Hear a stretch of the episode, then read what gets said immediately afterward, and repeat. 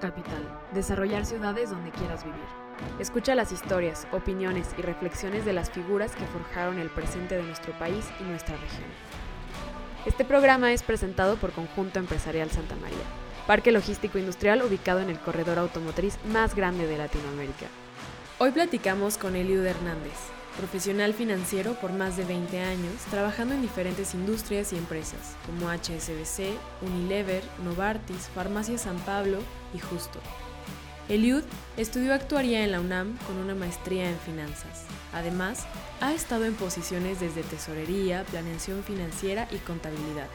Actualmente es CFO global de Justo, una empresa supermercado 100% digital con presencia en México, Brasil y Perú. Quédate con nosotros a escuchar más de esta plática bajo la conducción de Alberto Aguilar.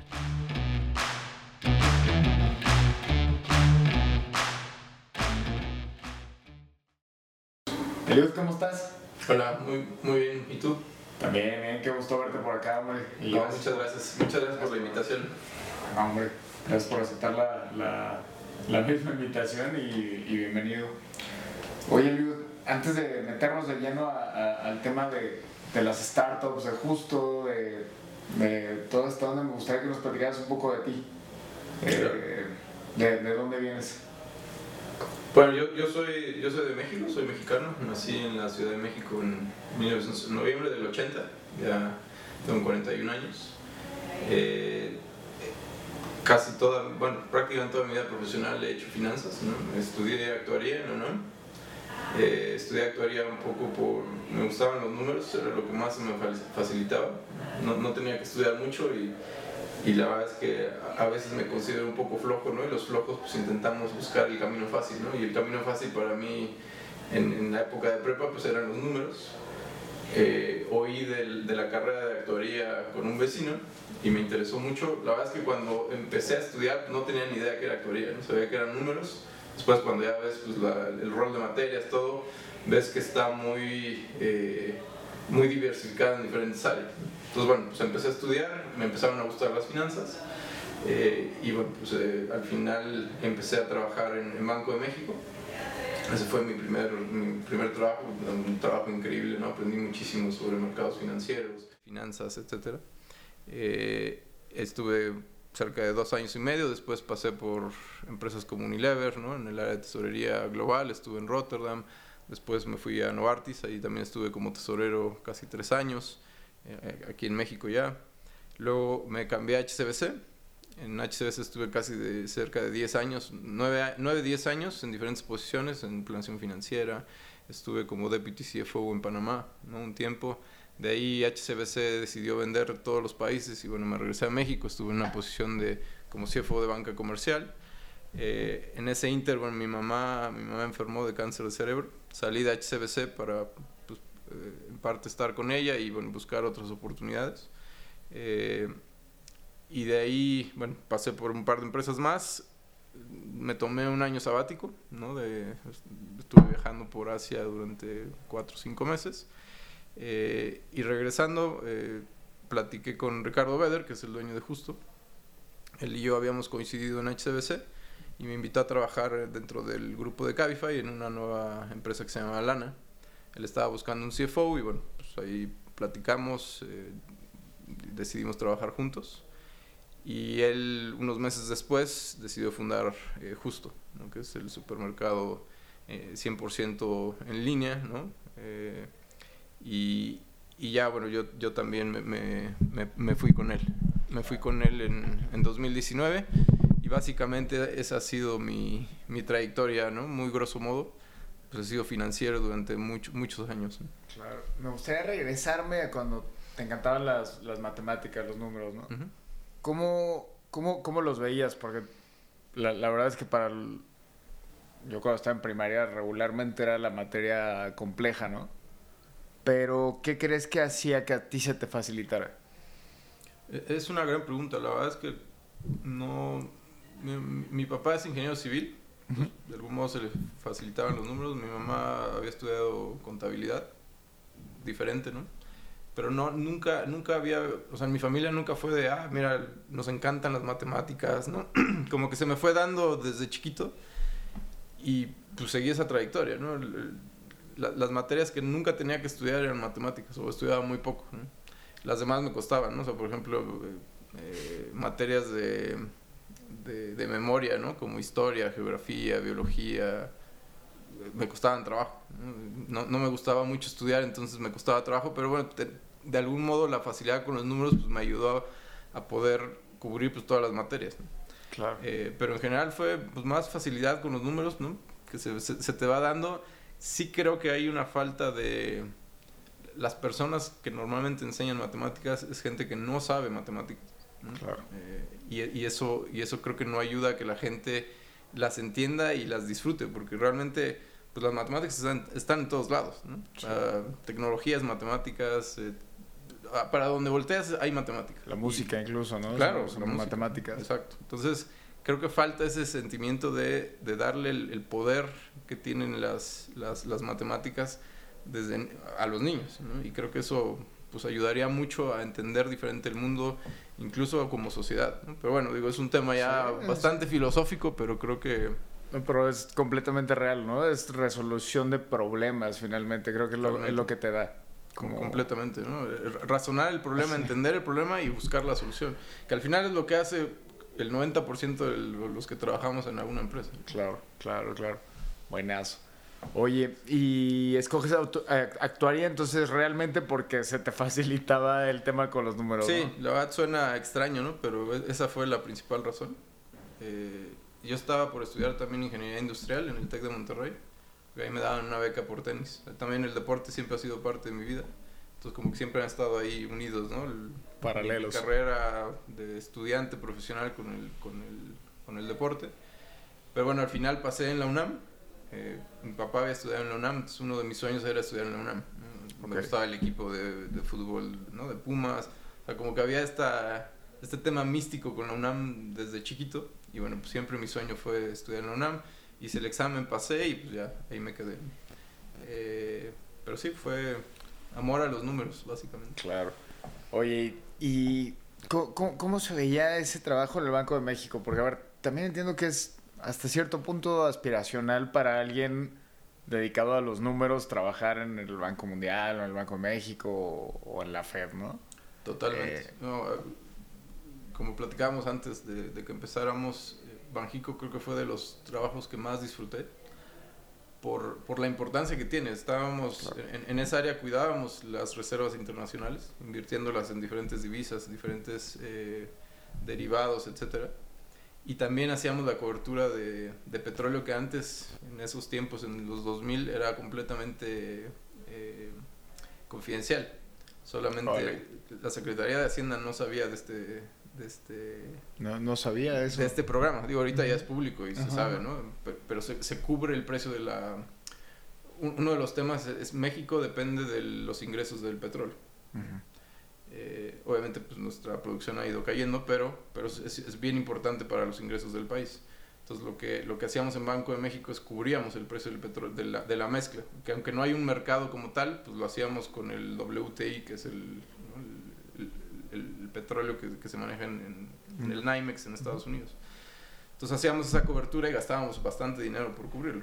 ¿Cuál era la ventaja? Que si por alguna razón el precio del petróleo se caía, pues con ese excedente por, por los derivados, pues con eso podíamos cubrir lo que se perdía de ingreso para el país. Entonces era un programa bien, bien importante, pero que en ese entonces, bueno, pues se manejaba de manera muy confidencial. Eh, creo que es de las cosas que más disfruté el saber que estás en un, en un programa que solamente cinco personas en todo el país saben y que, y que es, es, bien importante porque estás, estás ayudando a, a, a, que, a que los ingresos del país no, no, se reduzcan más porque eso puede traer un problema, un déficit presupuestal y afectar a la población mexicana. Sí, prácticamente se maneja la estabilidad económica del país, ¿no? En, en... en cierta forma, sí, totalmente. México es, pues es, es, es, es de las instituciones más importantes que tiene el país, ¿no? Es el que nos pone en orden financieramente en el país, ¿no? Y, y, evita que pues, se pueden tomar, ¿no? Incluso malas decisiones desde el gobierno, desde el ejecutivo, etcétera. creo que es, es, una gran labor la que hace Banco de México y, y aprendí muchísimo en ese lugar. Claro. Y de, eh, después te, te metes al mundo corporativo, prácticamente, ¿no? En empresas tradicionales hasta, hasta cierto punto. Correcto. ¿Cómo, cómo, cómo, se veía tu rol? Eh, no sé si entraste ya como CFO o, entrabas en, alguna otra posición, pero ¿cómo se veían esos roles? Claro. Pues mira, en, después de Banjico eh, entré a trabajar a, Unilever. En Unilever estuve en un programa... Unilever hizo... Obviamente es una empresa ¿no? top en el mundo y ellos hicieron una, como un banco interno ¿no? con el que los demás, las tesorerías locales de cada país hacían pues, las operaciones con ese banco interno. Y ese banco interno ya salía al mercado a hacer las operaciones de cobertura, lo que sea. Entonces lo que, lo que hizo Unilever muy sabiamente fue eliminó todas las tesorerías locales de los países y creó tesorerías regionales. la tesorería regional de, de Latam estaba en Brasil la de Europa estaba en Holanda. Entonces yo estuve casi un año y un poco más en, en, Rotterdam aprendiendo cómo funcionaba la tesorería regional europea, la de Asia, la de África, porque la TAM era la última, pues, digamos, la última implementación de esta tesorería. Entonces ahí pues, la verdad es que aprendí muchísimo también, ¿no? De, de cómo, cómo funciona una empresa global, que es otro planeta, nada que ver con una empresa que solamente es local, ¿no? En la que, que, no se preocupa por los tipos de cambio, que no se preocupa por pues, cómo estás creciendo en los diferentes países, etcétera. A ver si te entendí bien, es como descentralizar un poquito el, el las finanzas por región. O, o, o, o, no es esto? Sí, sí. A ver, lo, lo que haces eh, quitando las, las tesorerías locales, una pues, es ahorro de gasto, ¿no? Porque no, no, tienes que tener las mismas posiciones en cada uno de los países, cuando puedes agarrar toda la operación de la tesorería y centralizarla en un solo lugar. Con un equipo más chico puedes manejar las tesorerías de todos los, los países. Obviamente metiendo sistemas, metiendo tecnología, automatización en los procesos para que poca gente pueda, eh, pueda manejar la tesorería de cada uno de los países de la región. Claro. Sí, te puedes traer gente más capaz, pero en un equipo más, más más, reducido, ¿no? Qué, interesante. Reduces riesgo de fraude, ¿no? Entre menos gente toque el dinero, pues es más importante, ¿no? Entonces, sin duda fue una muy, muy buena experiencia. Sí, sobre todo en una empresa de este tamaño, un tema de compliance puede ser súper, súper grave, sí, ¿no? Totalmente. Sí. Sí, que mira, realmente no importa el tamaño de la empresa, ¿no? Y eso es un poco lo que pasa en las startups. O sea, desde que inicias en una startup tienes que asegurarte que no tienes temas de fraude, ¿no? que, estás cuidando bien el dinero, que estás cuidando bien los procesos. Al final, como financiero, eres la primera línea de defensa de la, de la empresa y tienes que cuidar los activos. Claro, buenísimo. Oye, y ahorita que estamos platicando un poquito de, del rol del CFO, ¿cómo, ¿cómo lo ves de hace 10 años para acá? ¿Cómo, cómo, se ha ido transformando? es, una, es una gran pregunta. Creo que como todo como todo puesto, como todo profesional, pues va evolucionando. Yo, desde mi perspectiva, obviamente, esto es solo opinión mía, eh, yo creo hace 10 años el rol del CFO era demasiado financiero, ¿no? Y va a sonar extraño esto, pues sí, pues es, el CFO, es finanzas. Pero creo que había, no estaba tan, tan comprometido, tan metido en, en, en las entrañas del negocio. ¿En qué sentido? Pues es el, el CFO antes se aseguraba que hubiera un RP, ¿no?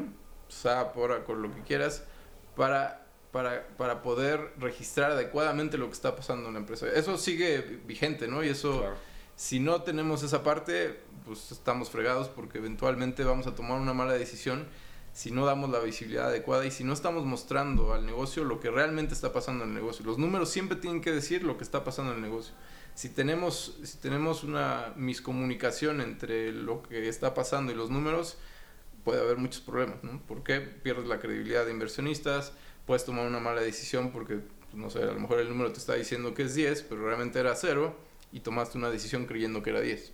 Claro. Eh, entonces, lo, lo, lo, que creo que ha pasado es que el rol del, del financiero, del CFO, está, cada día está más metido en las entrañas del negocio y eso, eso ayuda a que las cosas pasen más rápido y que nos aseguremos que pasen, ¿no? Creo que uno de los principales roles míos dentro de justo es asegurarme que lleguemos a los números que estamos diciéndole a los inversionistas que vamos a llegar. Y no solo a los inversionistas, a nosotros mismos, porque eventualmente parte de, pues, de, nuestra meta justamente es eventualmente volvernos rentables, seguir creciendo, etcétera. Y, es bien importante la labor ¿no? de, como financieros que tenemos dentro de Justo para poder, para poder ayudar al negocio a lograr eso. Claro. Oye, ¿crees que este cambio se ha dado por, por toda la data que tenemos ahora o, o, qué crees que ha, ha obligado a ese cambio? Yo creo que son varias cosas. Una, claro, la data ayuda, pero también el hecho de que ahora existen muchísimo más forma de automatizar procesos, existen más sistemas que, que, nos ayudan a que eh, pasemos menos tiempo tratando de construir los números y, y, que ese tiempo ahora lo utilicemos para analizar mejor los números, ¿no? Y, poder justamente, no sé si antes me tardaba cinco horas en el día para, para entender qué estaba pasando con los números y ver si estaban bien, ahorita con, con los diferentes sistemas que ya podemos utilizar, ya es mucho más fácil estar seguro que los números son correctos y que realmente el, el, el, tiempo que queda lo podemos dedicar a estar con el negocio, a hacer análisis profundos de de cosas que a lo mejor el negocio no está viendo, ¿no? Porque muchas veces los números dicen muchas cosas, pero hay que, hay que entrar en los números para entenderlos. No, no solamente es tener mucha data, ¿no? A veces tener data además puede ser contraproducente porque te da esta parálisis, de, le llaman data parálisis, que es, tienes tanta información que ya no sabes para dónde moverte, ¿no? Que, que es todo un tema ahorita con las industrias 4.0 y, todo y, y todo este rollo, ¿no? Como que un poco nos rebasó la tecnología en, cuestiones de data o, cómo, lo, cómo lo lees tú? No, no, no, creo que nos haya rebasado, al contrario. Yo creo más bien es eh, como, como, humanidad y como sociedad corporativa, ¿no? Si lo quieres ver así, estamos, seguimos aprendiendo a cómo manejar tanta data. Claro. Eh, creo que vamos, vamos por buen camino, sin embargo hay mucho todavía, mucho todavía que hacer y justamente para evitar este data parálisis, ¿no? Porque en serio ya existe demasiada data, ¿no? Justo tenemos data por todos lados y que tenemos que saber, ¿no? Analizar para poder eh, accionar de manera adecuada y poder resolver los problemas que tengamos o poder llegar a las metas que tenemos. ¿Cómo se ve un proceso de... Eh, de escoger esta data que, se va a analizar. No, no, sé si me estoy explicando bien porque es, eh, lo traigo nada más en la cabeza, pero ¿cómo, cómo me evito la data basura? ¿O es mejor tenerla? Hijo. Eh, es, un tema complejo. Data basura siempre va a haber, ¿no? Y siempre ha habido. Y más bien creo que e, esa es la diferencia entre un buen financiero y un, financiero, digamos, común y corriente, si le quieres llamar. Exacto. que es identificar justamente cuál es la data que realmente sirve para poder alzar la mano y, y mostrarla de manera que todos los demás vean lo mismo que tú estás viendo. Esa parte es bien compleja, ¿no? Digo,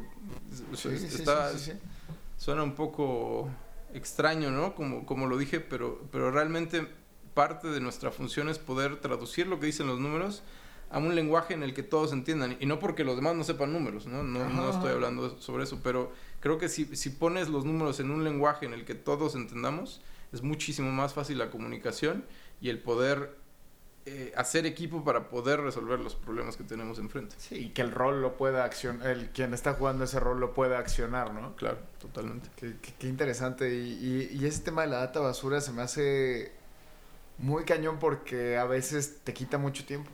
Sí, totalmente, claro. Te quita muchísimo tiempo, pero bueno. Eh, ahora sí me gustaría entrar a, Justo. Eh, ¿cómo, ¿cómo, fue tu entrada a, Justo. Y pues mira, justo, justo la verdad es que es, ha sido el lugar donde más he aprendido en mi vida, ¿no? Es el lugar donde más he disfrutado estar. Día a día me levanto y jamás he, sentido esta flojera de decir, ah, hoy tengo que trabajar. No me ha pasado, espero que no me pase. Eh, pero bueno, entré, Ricardo Beder, que es el, el, founder de, Justo y actual CEO, él él y yo trabajamos juntos en HCBC. Yo estaba en el área de planeación financiera de Latinoamérica y él estaba en planeación estratégica Latinoamérica. Entonces teníamos pues, mucha interacción. Eh, él, él, sale de HCBC, yo me quedé un tiempo más y mantuvimos un poco el contacto, pero realmente pues, nos escribíamos de vez en cuando, ¿no? Este, creo primero por Facebook, después LinkedIn, después ya WhatsApp, ¿no? digamos, nunca perdimos el contacto, pero pues nos hablábamos cada tres años. Yo, por un tema personal, mi mamá enfermó, salí de HCBC, estuve ahí, pasé por algunas empresas tratando de ayudar, etc. Y cuando eh, decidí hacer un, también un año sabático, viajé por, por Asia un tiempo y regresando eh, me contacté con Ricardo, empezamos a platicar y él, él en ese entonces era el presidente global de Cabify. Y estaba por hacer un nuevo proyecto dentro de Cabify que se llamaba Lana, que es un wallet para los conductores.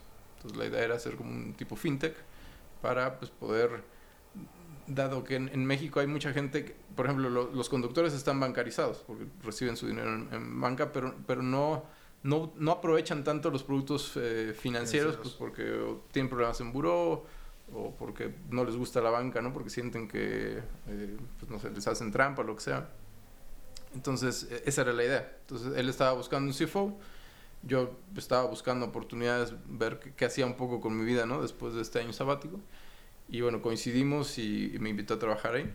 Unos meses después él sale de, del grupo de café para crear Justo. Entonces, digamos que desde el principio, pues ahí le ayudé, ¿no? Con el modelo financiero para levantar capital, etcétera.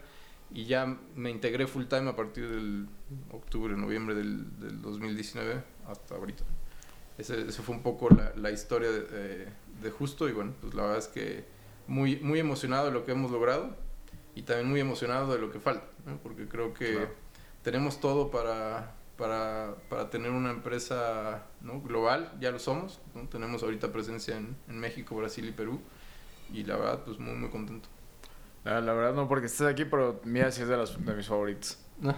Porque lo, lo utilicé durante medio COVID. y, y, lo pedí, estaba ahí con mi novia y de repente nos llegaba una flor o un desinfectante como extra y, y se sentía bien. Y además no, no sentías que estabas pagando un, un sobrecosto. ¿Me explico? Por, Y llegaba a tu casa, era, es padre, la carne llega congelada, llega bien, la fruta llegaba bien. Y se, se me hizo una experiencia padre. La verdad es que no fui cliente posterior yo soy alguien que sí disfruta ir, a, ir al súper. Este, raro, porque creo que la mayoría de la gente no le gusta. Pero, pero disfruté muchísimo la experiencia de justo. Eh, aquí hay algo que me, que me gustaría platicar contigo, que es, comentabas que hiciste el modelo para levantar capital. Bueno, eh, participaste en el modelo para levantar capital. ¿Cómo, se ve esto para una un startup empezando, eh, ¿qué, ¿qué, tendría que revisar alguien que quiera que quiera aspirar a, levantar un, capital de un fondo? A ver, yo creo es lo primero que tienes que hacer es entender bien tu, el modelo de negocio que, quieres emprender. Eh, es bien importante entender cuáles son las palancas que mueven ese negocio y cuáles son las palancas que pueden destruir tu negocio. ¿En qué sentido? ¿no? Por ejemplo, en el caso de, en el caso de Justo, el, parte del corazón de Justo es nuestro inventario. Necesitamos asegurarnos, yo como financiero y en general la empresa, de que tengamos un inventario sano. ¿no? Que si mi sistema dice que tengo 10 refrescos, tenga esos 10 refrescos en mi almacén. Y que aunque suena fácil, pues porque es entrada y salida de mercancía, genera una complejidad enorme. Entonces, por ejemplo, entender la dificultad del inventario es algo bien importante. Entonces, cuando tú haces un modelo financiero, evidentemente tienes que, al, entender bien el modelo de negocio, pues sabes cuáles son justamente las cosas que mueven los números. O sea, ¿cómo voy a generar mi ingreso? Ah, bueno, en el caso de Justo, pues tengo que traer clientes nuevos que prueben Justo y que después de que prueben, pues un gran porcentaje se queden conmigo, ¿no? que es conversión y retención. Entonces, tienes que modelar eso y tienes que poder ser capaz de decir cómo vas a atraer a esos clientes. Ya, ya sea que pagando marketing ¿no? en, Google, Facebook, haciendo marketing offline, eh, haciendo eh, programas de referral fee ¿no? para la gente que nos, nos compra, etc. Cupones ¿no? para que pues, sea atractivo venir con nosotros o descuentos, etc. ¿no? es, es toda una estrategia para poder traer los clientes. Entonces, en tu modelo tienes que construir este, eh, tienes que construir esta estructura de cómo vas a poder conseguir los clientes. Y de ahí tienes que conocer pues, todos los gastos que vas a tener, ¿no? Eh, y, y, no solo los gastos operativos y, administrativos, sino también tu costo de ventas. Al final, un negocio como justo pues, vive del margen. ¿no? O sea, si yo, yo compro un, un, refresco a 5 y lo vendo a 7, pues ese margen es el que, con el que yo tengo que lograr eh, cubrir todos mis gastos operativos y administrativos. Ese es el objetivo. Evidentemente una startup al principio va a ser muy difícil que pueda ser rentable porque justamente lo que buscas es empezar a crecer, empezar a, a que la gente conozca tu marca, que la gente use tu marca para después, ¿no? En el futuro, pues poder lograr encontrar las eficiencias necesarias para realmente, para ya empezar a ser rentable.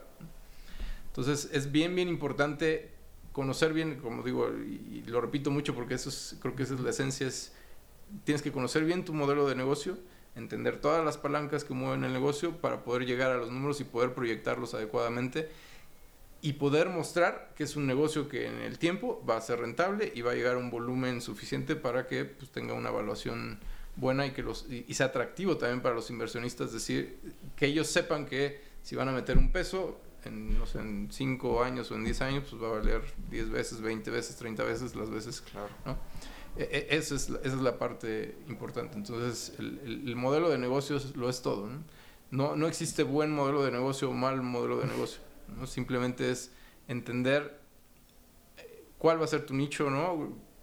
cómo es el perfil de tus clientes, cómo lo vas a operar, qué, el equipo que necesitas operar, que creo que es lo más importante, ¿no? muchos de los inversionistas invierten más que en el modelo, invierten en, el, en la gente que está construyendo ese modelo. Claro. Porque al final, quienes van a ser capaces de, de lograr las metas, pues es justamente ese grupo de personas que unidas ¿no? y bien comunicadas van a poder lograr eh, construir una empresa. Sí, porque no deja de ser una hipótesis, ¿no? Y, que se puede mover en el, en el camino, entonces depende 100% de, del equipo. Totalmente. sí, creo que en, en, las primeras etapas de startups los inversionistas invierten por el equipo, ¿no? Más, obviamente pues tiene mucho que ver el modelo en el sentido de que sea algo viable y que, y que puedas demostrarle que es algo viable. ¿no? Claro. Eh, si, si no puedes hacer eso, pues difícilmente te van a poder invertir. Claro. ¿Cuál, y me, me imagino has visto un montón de startups eh, en, en, su primer año. ¿Cuál es el error más común que, que ves? El error más común que veo, creo es, muchos no cuidan el cash flow adecuadamente. ¿no? Eh, yo creo que muchos se confían en que van a levantar dinero y van a seguir levantando dinero pues, porque siguen creciendo, etc. Pero creo que desde el principio debes, debes asegurarte de, cuidar al máximo el cash, ¿no? porque es, es, tu principal activo como startup. O sea, en nuestro caso, por ejemplo, obviamente el inventario es un gran activo, la gente es un gran activo, tecnología es un gran activo, pero si no tenemos cash, pues, no importa que tengas el mejor equipo, el mejor inventario, la mejor tecnología. Entonces, flujo. Exacto. El, dinero, ¿no? Desgraciadamente se vuelve bien, bien importante y eso es parte fundamental de lo que más tienes que cuidar. Y creo que muchas veces ese es, es uno de los errores. Y creo que uno de los errores también que cometen algunas empresas, y no necesariamente startups, ¿no? Sino en general, es no tienen un área financiera sólida, ¿no? Porque para mí el, el, financiero es, es, es la primera línea de defensa, como dije hace poco, del, pues de la empresa. Y si no tienes, alguien, no tienes un equipo capaz de entender lo que está pasando en el negocio y los riesgos que puede haber, ¿no? y si continuamos con ciertas tendencias, llegar a, no sé, a, pues a quebrar o lo que sea, es bien importante esa visibilidad ¿no? hacia, el, hacia el negocio, hacia el CEO. Y creo que ahí muchas veces como finanzas no es el no es el top line no no es quien genera la venta. Claro. pues muchas veces se deja un poco de lado y, se entiende pues, pero al final pues tenemos que invertir en marketing tenemos que invertir en la gente comercial en la operativa no que es que son son parte fundamental no y estructural de la empresa. Pero creo que muchas veces la falta de planeación y de entender hacia dónde van los números es lo que hace que muchas startups cometan errores y, y tomen decisiones que pues, no son correctas y, que, y que, que, pueden llevar a, a, a, un problema a la empresa. Y esta es mera opinión, ¿no? Pero claro. ¿crees que en algún momento la tecnología ayuda a reducir el desperdicio de, de comida? Sí, sin duda, y lo está haciendo. Creo que nosotros cada vez mejoramos más nuestros modelos de planeación de demanda.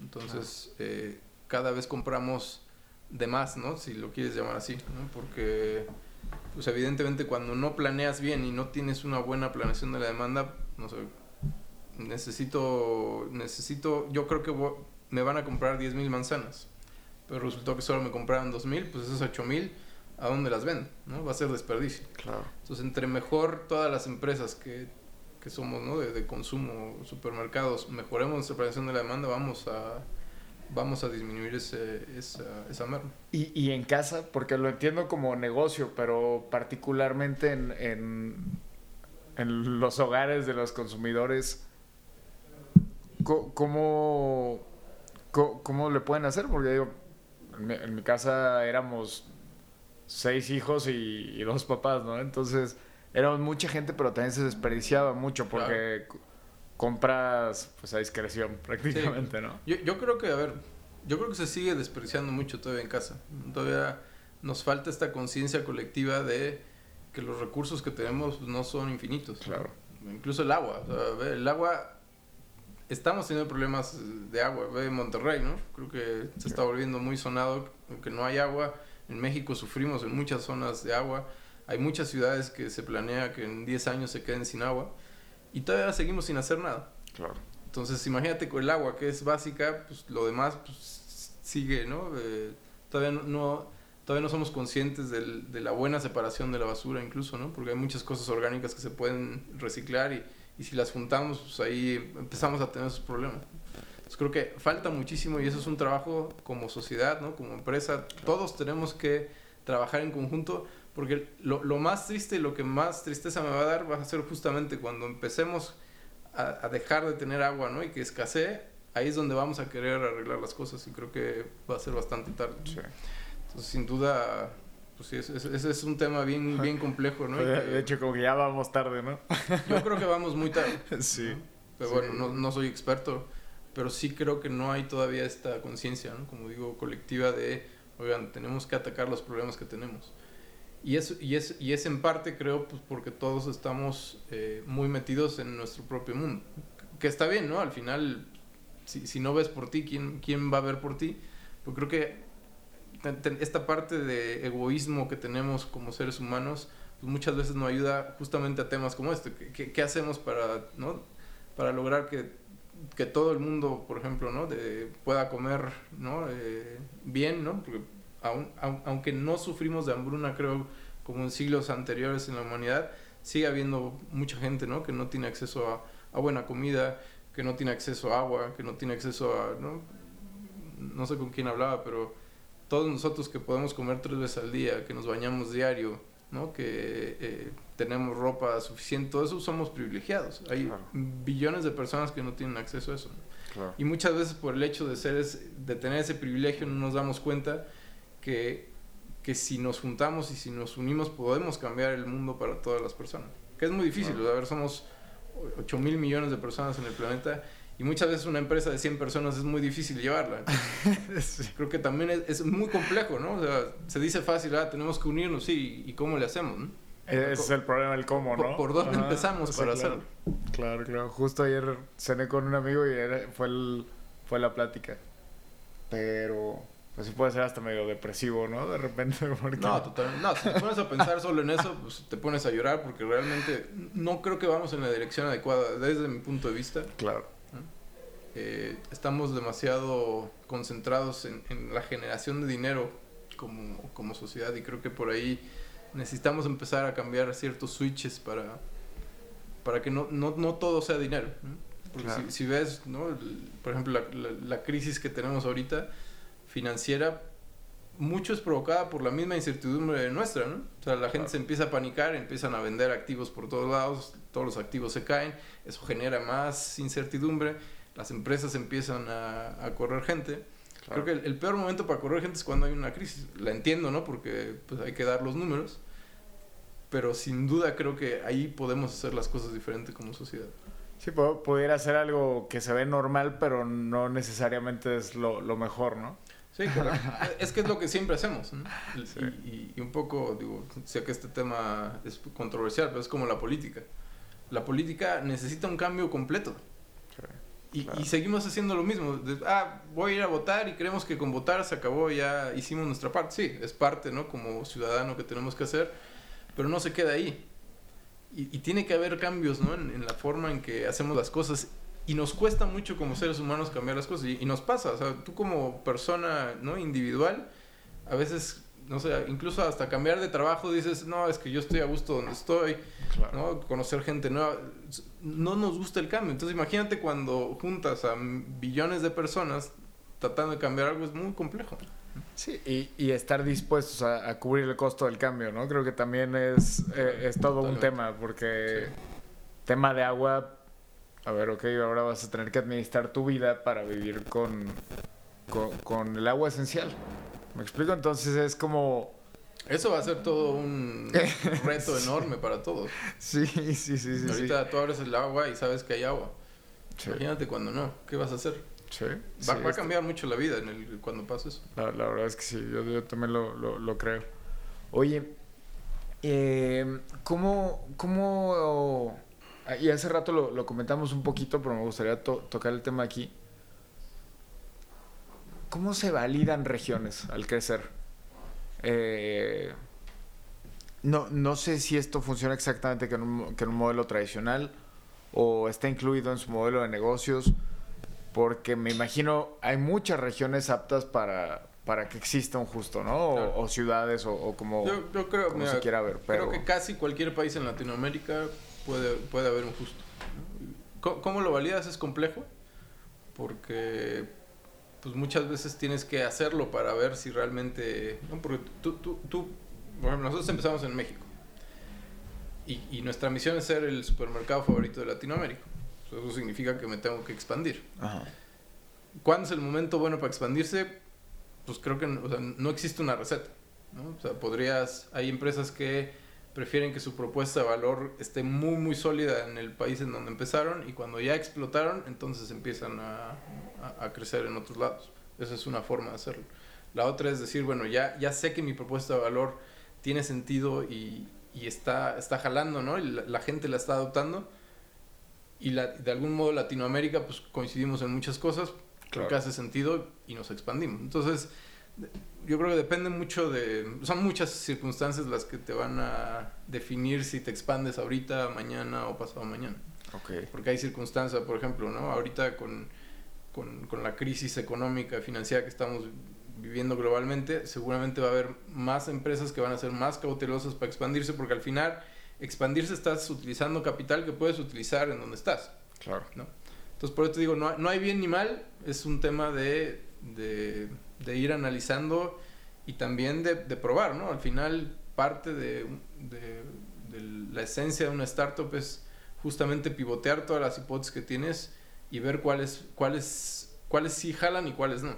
Claro. Porque no tienes una varita mágica ni una bola de cristal para saber, decir, ah, me, me voy a ir por acá y sé que va a funcionar. No funciona así. ¿no? Claro. Y, y, quienes logran tener esa bolita de cristal, bueno, pues ya son empresas, ¿no? Como Google, Facebook, claramente eh, la rompieron. ¿Cómo funciona un proceso para, para que alguien se pueda convertir en un proveedor de justo? Eh, ¿Es exactamente igual que en un supermercado o, o, o qué, qué, buscan ustedes en sus, en sus productores o proveedores? Eh, eh, sí, es, es, una gran pregunta. Evidentemente tenemos proveedores de todos tipos, tenemos los grandes proveedores que tienen todos los supermercados, ¿no? eh, los que conocemos, ¿no? Uh -huh. son que son eh, gra grandes empresas y que evidentemente tenemos que comprarles.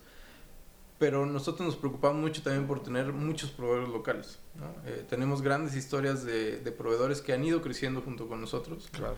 Que empezaron, no sé, el, el, uno, uno, que siempre se me viene a la mente es el del nuestro proveedor de queso Oaxaca. ¿no? Nuestro proveedor claro. de queso Oaxaca, pues, obviamente cuando empezamos vendíamos muy poquitos y tenía la capacidad de producirlos. De repente empezamos a crecer y la única forma en que podría él cubrir esa demanda pues es creciendo también. Claro. Entonces, con nuestra ayuda ¿no? y, y, trabajando de la mano, pues ahora es un productor bastante grande. ¿no? Eh, Entonces nos preocupamos mucho por, por tener estos proveedores locales y que crezcan con nosotros. ¿no? Y sobre todo darles las condiciones para que, o sea, para que no estén tan apretados. ¿no? no es lo mismo negociar las condiciones de pago con un, con un CPG enorme, ¿no? como Nestlé, como FEMSA, que con un, con un proveedor local. ¿no? Entonces tratamos de tener mucho cuidado con eso porque al final pues, nuestros proveedores son parte integral de la empresa. Si, nuestro proveedor empieza a fallar, le vamos a fallar a nuestro cliente. Claro. Entonces, eh, y, y, justamente por eso el, ¿no? nuestra empresa se llama Justo, porque es, queremos transformar la industria del, del, consumo con prácticas más justas, y esto significa prácticas más justas para nuestros empleados, para nuestros clientes, ¿no? para los proveedores. Y eso es, eso es parte básica de nuestra propuesta de valor, no, no solamente la diferenciación en la calidad de nuestras frutas, verduras, eh, carnes, pescados, sino la forma en que, en que, en que nos asociamos y, y, trabajamos con nuestros proveedores y nuestros empleados, ¿no? porque al final eh, nuestros empleados son, son los que hacen el trabajo para que el, el cliente esté contento con, con, el servicio y los productos de justo. Sí, el repartidor es el que le va a sonreír o, o enojar. Son, son nuestra cara, ¿no? Y, y, la verdad es que la gente está muy contenta con nuestros repartidores, ¿no? es, es, gente muy profesional, es, es, gente que sabe la importancia de lo que están llevando ¿no? a, a, las casas de, de, los clientes. Claro. Sí, que incluso se meten a la, a la casa a veces a dejar el, el, súper, ¿no? Exacto. Buenísimo. Oye, ¿y, y, qué buscan en ellos? eh, por ejemplo, este persona del queso Oaxaca, ¿qué ¿qué veían en ellos? ¿Era sabor? ¿Era, era la capacidad de la empresa de poderles llevar? Sí, la calidad del producto es, es muy buena. O sea, si tú comparas un queso Oaxaca de justo contra cualquier otro queso Oaxaca de cualquier otro supermercado... Solo tienen un queso Oaxaca. Es un queso Oaxaca. Ok. Eh, no, tenemos una marcas un poco más comerciales. Ok. Pero este, este, es, un, este es un producto de marca justo. ¿No? Es una marca propia, digamos, ¿no? Es como un white label. Eh, pero la calidad de nuestro queso Oaxaca con la demás, los demás quesos Oaxacas, digamos, comerciales o que están en otros supermercados, no, nada que ver. Y, y esa es parte de lo que buscamos. Es justamente que nos diferencie la calidad de nuestros productos. Que la gente diga, tenga el efecto wow, ¿no? Claro. Eh, y, y, a mucha gente le gusta eso. Es ¿no? la, la, calidad. Uno de los miedos más grandes que tiene la gente con el supermercado cuando lo haces en línea es que tú no lo estás escogiendo la calidad de los productos. Claro.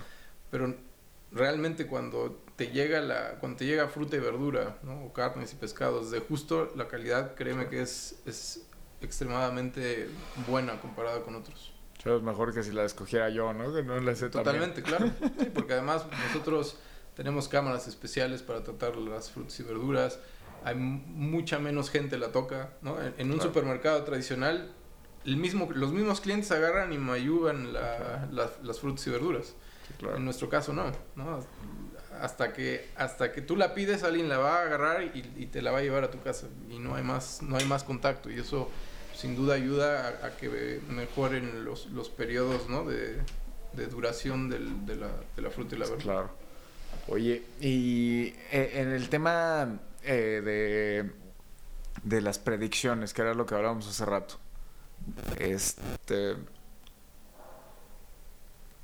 ¿qué, hasta dónde somos capaces de predecir y qué tiene que suceder para poder aumentar esa predicción. ¿Es cuestión de mera data o, realmente va a ser imposible?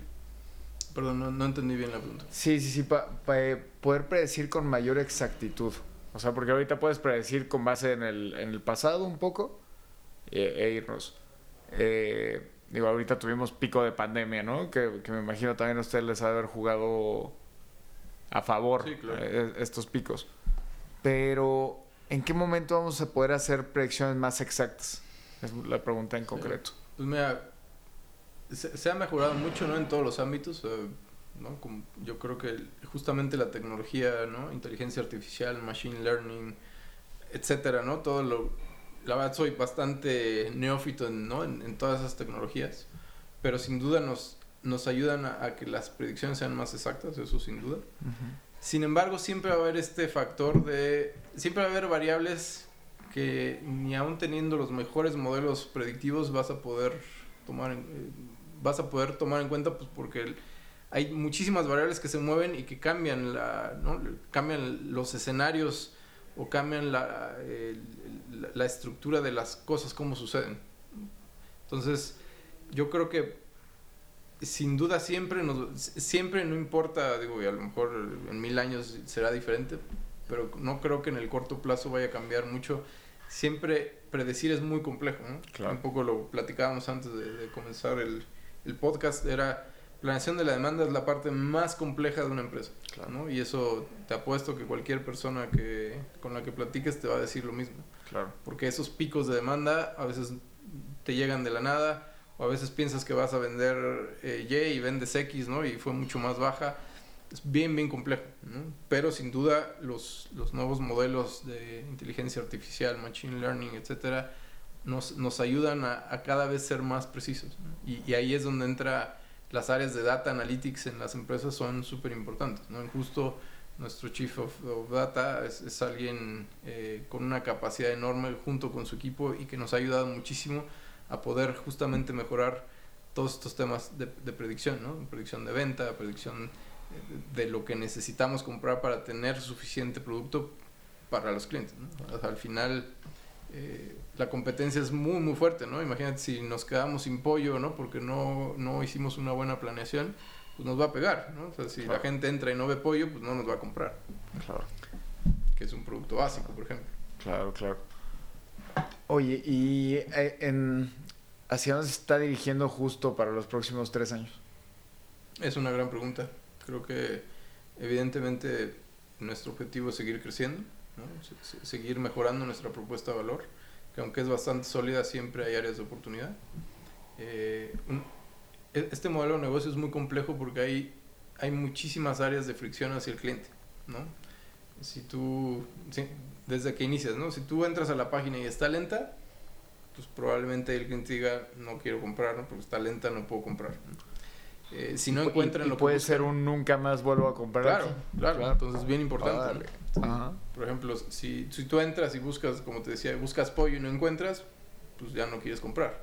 Si no encuentras lo que buscas, tienes un problema. Si no tienes el catálogo adecuado, porque e, evidentemente cada persona es un mundo diferente.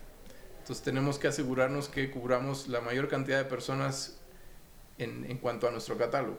¿No? Esa es otra, otra, otra, otra forma de fricción hacia el cliente. Si llegamos tarde, ¿no? si tú pediste tu, tu, orden de 4 a 5 y llegamos a las 7, pues te vas a enojar. No ibas a decir, ya no quiero comprar en justo. Eh, si, si pediste unas manzanas y las manzanas llegaron podridas, otra, otra fricción más. Entonces hay muchísimas cosas que tenemos que cuidar para que tú quedes contento con tu pedido. ¿no? Y eso es en lo que todos los justicieros están trabajando día y noche para poder lograrlo. ¿no? Creo que lo hemos hecho muy bien, pero pues siempre, siempre vamos a, querer ser mejores ¿no? en lo que hacemos.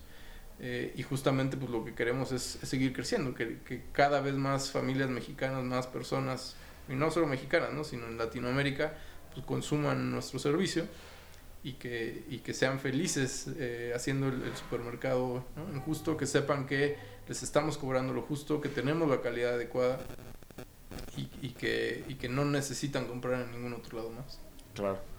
Oye, y el tema cultural eh, dentro de, la empresa. Eh, y, lo, y, lo, platicábamos ayer justamente con, el, con tu homólogo de Cargamos. Eh, a, veces esta cultura organizacional está de adorno, ¿no? ¿Cómo, están haciendo un justo para que todos, desde el director hasta, hasta los repartidores y los, los, los, mandos medios, puedan eh, vivirla? Claro. Mira, creo que algo que hemos hecho muy bien en Justo es, todos tienen la camiseta demasiado pues. O sea, realmente creo que cada persona en justo entiende la importancia de lo que están haciendo. cada uno de nosotros pues, aportamos con un granito ¿no? dentro del, de la organización. Y, y, lo importante es cuando juntamos todos esos granitos, ¿qué es lo que logramos? Y creo que en ese sentido cada justiciero sabe y, y tiene muy claro que si no hace bien su trabajo y si no lo hace con, con las ganas adecuadas, con la motivación adecuada, podemos fallar como, como empresa y como equipo. Entonces creo que hay, una cultura de mucha, de mucha cooperación. Jamás en justo vas a ver a alguien que te diga, uy, no, es que en eso no te puedo ayudar. Siempre buscamos la forma de, resolver los problemas, porque problemas siempre hay miles, y, muchas veces, desgraciadamente, gran parte del trabajo de muchas de las personas que estamos en una empresa es resolver problemas, ¿no? Porque tienes un proceso que sientes que funciona bien y de repente se rompe ese proceso. ¿Qué haces? ¿no? Primero tienes que investigar qué está pasando, tienes que ver y, y como, y como hay áreas diferentes que pues, prácticamente todas trabajan ¿no? de la mano de diferentes modos, lograr esa, ese engranaje de las diferentes áreas es bien complejo. Claro. Entonces creo que en, en justo hemos logrado eh, esa cooperación ¿no? masiva, colectiva, nos ha ayudado muchísimo a poder llegar a donde hemos llegado. ¿no? Que, que, no es fácil, realmente creo que si, si, te dieran 10 oportunidades para crear el mismo negocio, ¿no? como justo, a lo mejor 9 veces vas a fallar porque es bien complejo. Claro. Y, y, necesitamos estar bien conscientes todos que de la importancia y el valor de cada una de las personas que están en justo. Y creo que para mí eso es, eso es, esa es la clave. ¿no? Y, y, creo que es parte de la, del, del, lo que hay que resolver, ¿no? Cómo utilizar el que son personas a, a favor de la, de la, organización, porque digo, puede ser en contra porque, como tú dices, son engranes y a la hora de ser personas, pues hay, hay sentimientos, hay emociones que, que complican a veces que engranen las cosas, ¿no? Sí, totalmente. Eh, un feedback, vamos a decirlo, cómo, cómo se recibe, cómo se da. Eh, Sí, claro. Y, y, a ver, creo que algo que es bien importante y muchas veces dejamos de lado es, tú mismo lo acabas de decir, somos seres humanos. Sí. Y somos demasiado complejos. Porque cada persona es un mundo per se, ¿no? Tú, tú, tienes, tienes tus valores, tus ideales, tus ideas, todo, ¿no? Entonces, y además, tu, tu camino de vida es muy diferente al de cualquier persona. Claro. Y eso hace que, aunque seamos seres humanos y, y, y coincidamos en que afortunadamente podemos comunicarnos, ¿no? Eh, por escrito, verbalmente, etcétera. Es difícil comunicarnos, no es fácil. No es fácil comunicarnos con tu pareja, no es fácil comunicarte con tu familia, con tus amigos, con la gente de trabajo. O sea, tenemos que manejar muchas cosas a la vez, ¿no? Porque es, tenemos, que, tenemos que ir al trabajo y de algún modo no dejar de lado las cosas personales, porque no funciona así. Pero imagínate, no sé, que pues estás, te estás divorciando o lo que sea, o separando tu pareja, y aún así tienes que estar concentrado para rendir en tu trabajo. Entonces, claro. somos seres muy complejos. Y a veces queremos como ser, ¿no? Eh, justamente separar trabajo, personal, eso no se puede. Y en la medida en que los líderes entiendan eso, van a ser mejores líderes y van a entender cómo, cómo generar la, la mayor productividad y, y, en las personas, ¿no? Y que las personas cuando estén trabajando, porque al final lo que tú tienes que lograr es que cada persona que está en la empresa disfrute lo que está haciendo y sepa la importancia de lo que está haciendo, porque muchas veces. La gente solamente hace su trabajo y no tiene ni idea de, que, ¿no? de, de, de cómo funciona, de, de, qué es lo que su trabajo, cómo su trabajo repercute en la empresa. Y esa creo que es una también de las grandes ventajas de las startups respecto a empresas más grandes. Tu span de control en una startup es mucho más grande que en una empresa grande. Claro. ¿no? ¿Por qué? Pues porque, pues, por, por lógica prácticamente. Sí, sí, sí. Aquí en una startup, aunque yo sea financiero al, al, inicio ahorita, creo que las áreas están muchísimo más ya ubicadas en lo que tienen que hacer, pero al principio es, no importa si eres financiero, yo tenía que ir a llevar pedidos al, ¿no? al cliente. ¿no? Eso hace mucha diferencia en una startup, hace que la gente conozca muchísimo más rápido o fácil las entrañas del negocio y, que sea más fácil resolver los problemas. Cuando tienes un monstruo muy grande, ya resolver problemas es muy difícil, porque de aquí a que... De, primero tienes que identificar el problema. Identificar el problema ya se vuelve muy complejo porque hay 10.000 personas que pueden meter manos dentro de ese problema. Claro. Entonces, es muy interesante. La verdad es que... Sí, y es mucho más rápido, ¿no? En una, en una startup. En una, en una de estas más como un, como un barco contra un avión. Perdón. Sí, sí el, el, barco tarda mucho en, en, poder dar la vuelta, ¿no? Totalmente. Sí, sí, claro. ¿no? El, el, el, tamaño es proporcional a la dificultad. Sí eso no quiere decir que sea más fácil, la verdad es que aún siendo pequeña hay, muchas complejidades, ¿no? son diferentes, pero justamente ahí es donde entra el, lo importante que es el equipo. Claro. El equipo es quien va a resolver los problemas. ¿Y cómo, cómo hacen este, este, este fit a la hora de contratar? ¿Cómo, cómo, cómo, se ve un proceso de, de contratación en justo? Eh, pues mira, es complejo, ¿no? Creo que cada, cada área, cada líder tiene su propio estilo, de algún modo. Obviamente, recursos humanos hace una labor ahí importante de, de, homologar, ¿no? Y de, de, filtrar a la gente adecuada, porque el primer filtro pues, siempre es recursos humanos, ¿no? A menos que tú tengas a alguien que te hayan recomendado, pues, ¿no? Vas y le dices a recursos humanos, oye, ayúdame a filtrar a esta persona para ver si tiene ese fit, cultural, técnico, etcétera, para ver las opciones. Entonces, RH o recursos humanos sin duda tiene un, un, rol súper importante porque es quien nos pone orden en, en, filtrar a la gente adecuada. Porque muchas veces, a ver, es muy difícil contratar a alguien. Una entrevista, dos entrevistas, cinco entrevistas, no te van a decir realmente si esa persona va, es la persona ideal para el puesto. Tú, con la información que generas, es como tomas la decisión. Pero lo vas a saber hasta que la persona está ahí en el ruedo, ¿no? O sea, es como un, este, como un, piloto de Fórmula 1. Yo puedo entrevistar a un piloto de Fórmula 1 y me puede decir todo lo que ha hecho y me puede decir que conoce perfectamente el volante y el coche, pero hasta que está en la presión, exacto, hasta que está haciéndolo vas a saber si realmente es capaz. Y todos somos así, ¿no? El hecho de que yo, por ejemplo, no sé, si me voy a otra empresa y a lo mejor no hago ahí fit, no significa que en otra no lo vaya a hacer. Claro. Hay muchas variables que, que, determinan si una persona va a poder eh, estar a la altura de lo que se necesita en, una posición. Claro. Entonces creo que ahí pues es, es, un, es un trabajo entre recursos humanos y cada líder que necesita la posición de realmente asegurarse que esa persona y, y, sobre todo darle toda la información a esta persona para que vea cuál es la cultura de justo y cuál, cuál es la cultura de la empresa para ver que, que realmente le llame la atención y no solamente es porque ah, necesito el trabajo y quiero hacerlo. Claro ahí, ahí es un error para todos, para la persona, para la empresa, pues porque al final una persona que no haga ese fit, pues va a ser alguien que vas a tener que, ¿no? Que, este, que sustituir con alguien más. Y puede hacer mucho daño a la gente que ya está dentro, ¿no? También es... Totalmente, totalmente, ¿no? Y, y cada persona que entra a la empresa, o sea, una persona nueva que entra a la empresa, complejiza más la empresa. Claro. ¿no? Porque esa persona va a empezar a interactuar con más personas. Claro. Y, cada interacción que se genera dentro de la empresa, pues la vuelve más compleja y mucho más difícil de poder resolver problemas. Entonces, e, es, contradictorio, ¿no? Porque pues, necesitamos más gente. Claro. necesitamos más gente porque eh, conforme vas creciendo se generan nuevos procesos, nuevas actividades.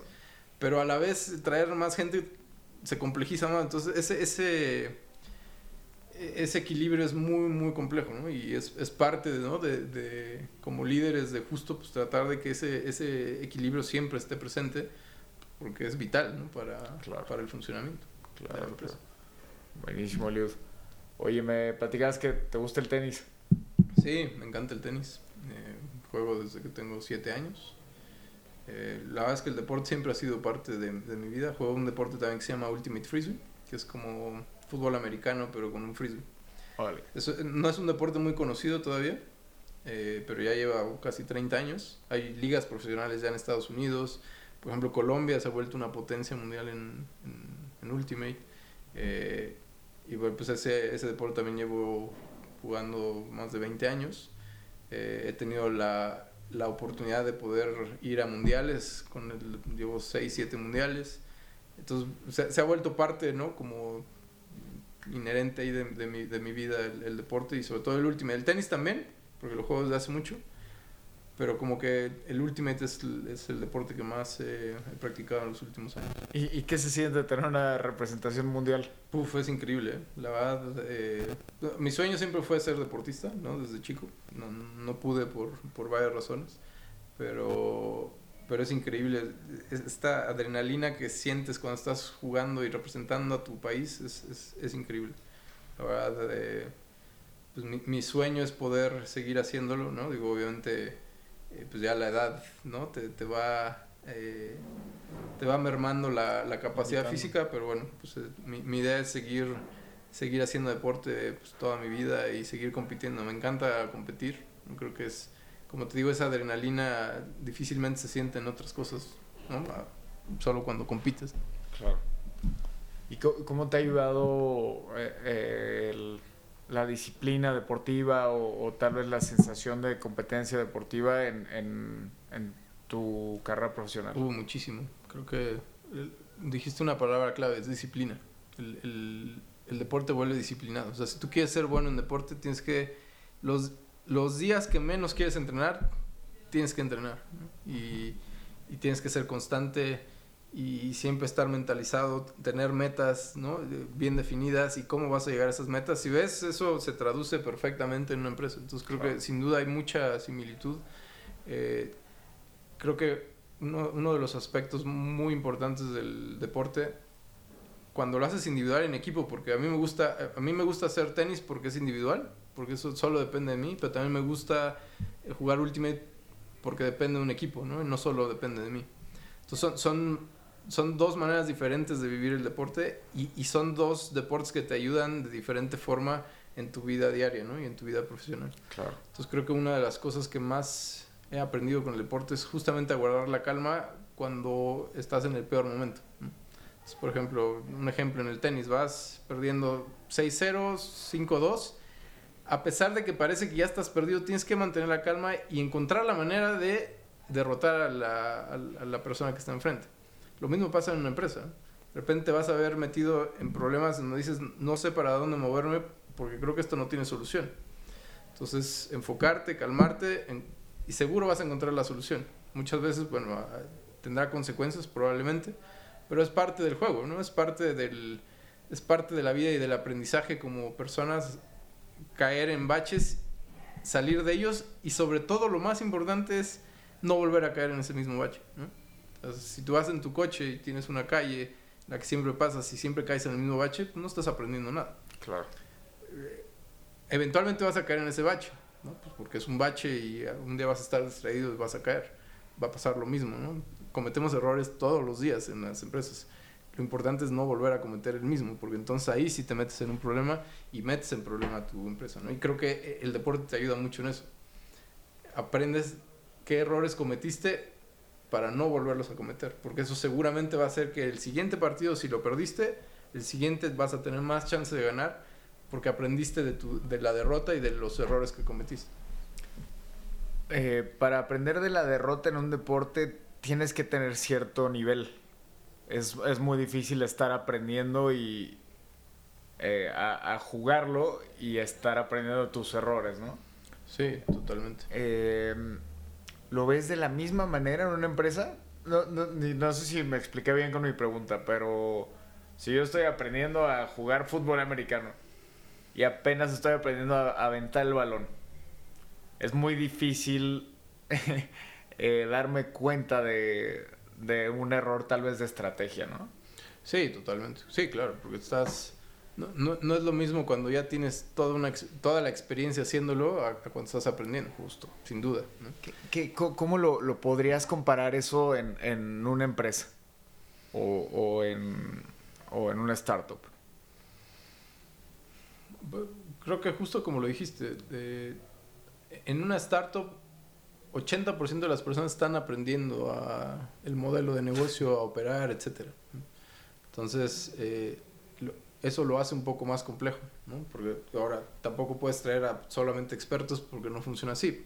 De entrada, pues porque una startup tiene que tiene muchos menos recursos que una empresa más grande. Claro. Eh, entonces, te tienes que te tienes que aliar de gente joven, no necesariamente joven, o sea, de gente con muchas ganas y, y que quiera realmente hacer algo bueno. Entonces, no, no, encuentro ahorita un ejemplo como muy claro, pero sin duda no hay, hay una relación uno a uno, ¿no? Deporte-empresa, porque las, las situaciones son muy similares y al final pues siempre tienes, siempre cometes errores y siempre aprendes y vas creciendo, ¿no? Y ese creo que es el, el, el camino a seguir tanto en el deporte como en una empresa. Claro. El, el, lo que sí es importante es entender que hay errores que no se pueden cometer.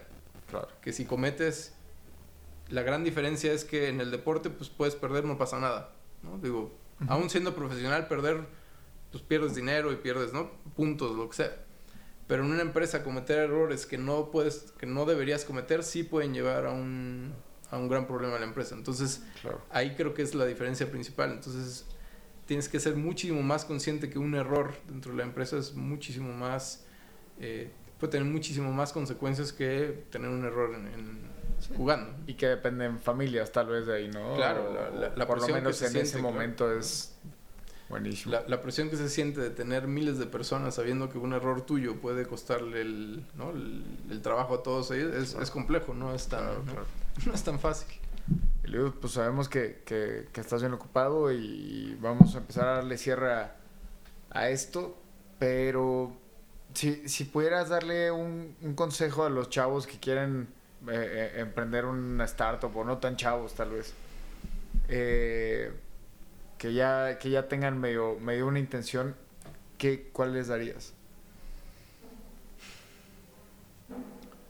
Gran pregunta.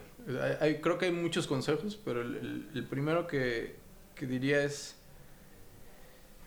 una, entender bien su modelo de negocio, entender cómo, cómo cómo van a hacer crecer ese negocio, cómo lo van a empezar y cómo, cómo planean crecerlo, creo que eso es bien importante.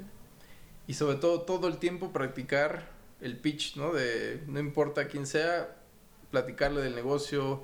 Entre más domines tu negocio, mucho más fácil va a ser venderlo y poder encontrar inversión. Al final, cuando eres emprendedor y la forma en que el emprendedurismo está, está, se está viviendo en esta época, ves, tienes una idea, la, ¿no? la reflejas de algún modo en una presentación, un modelo financiero y buscas inversionistas. E, ese, ese paso es bien complejo, ¿no? Y, no, y creo que no todo el mundo está, está apto para hacerlo y necesitas mucha práctica.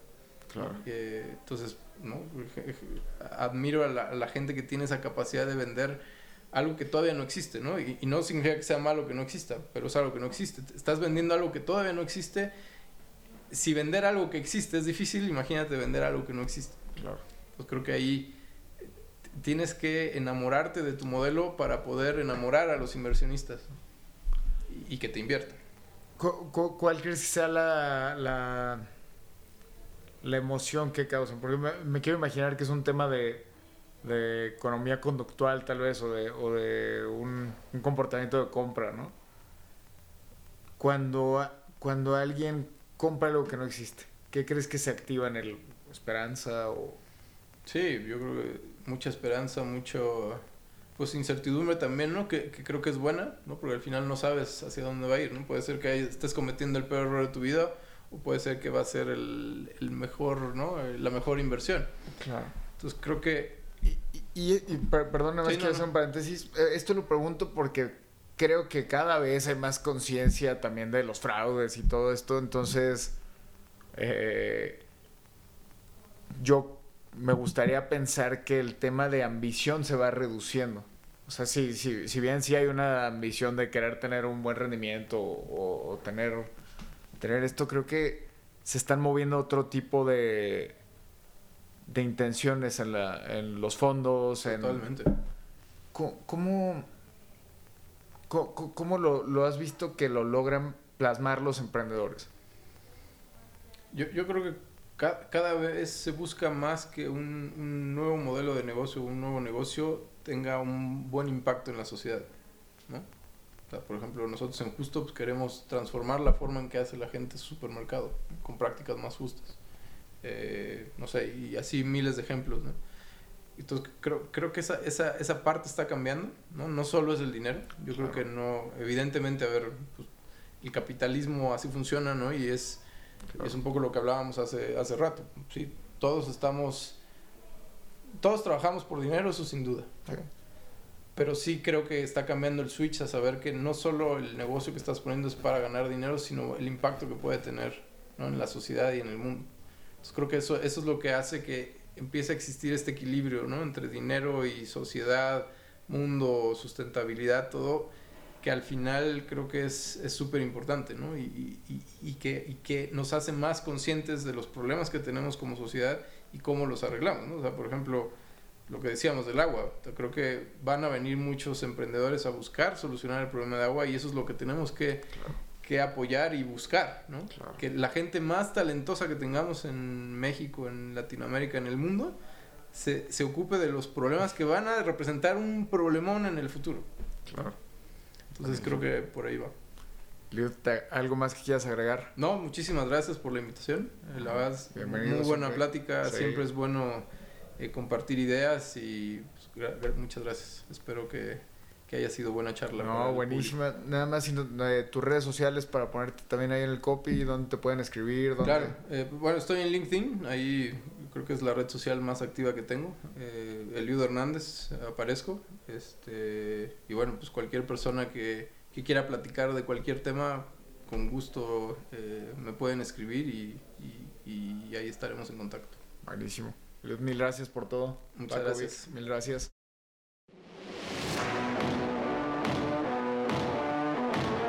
Así concluye un episodio más de Día 1 Capital.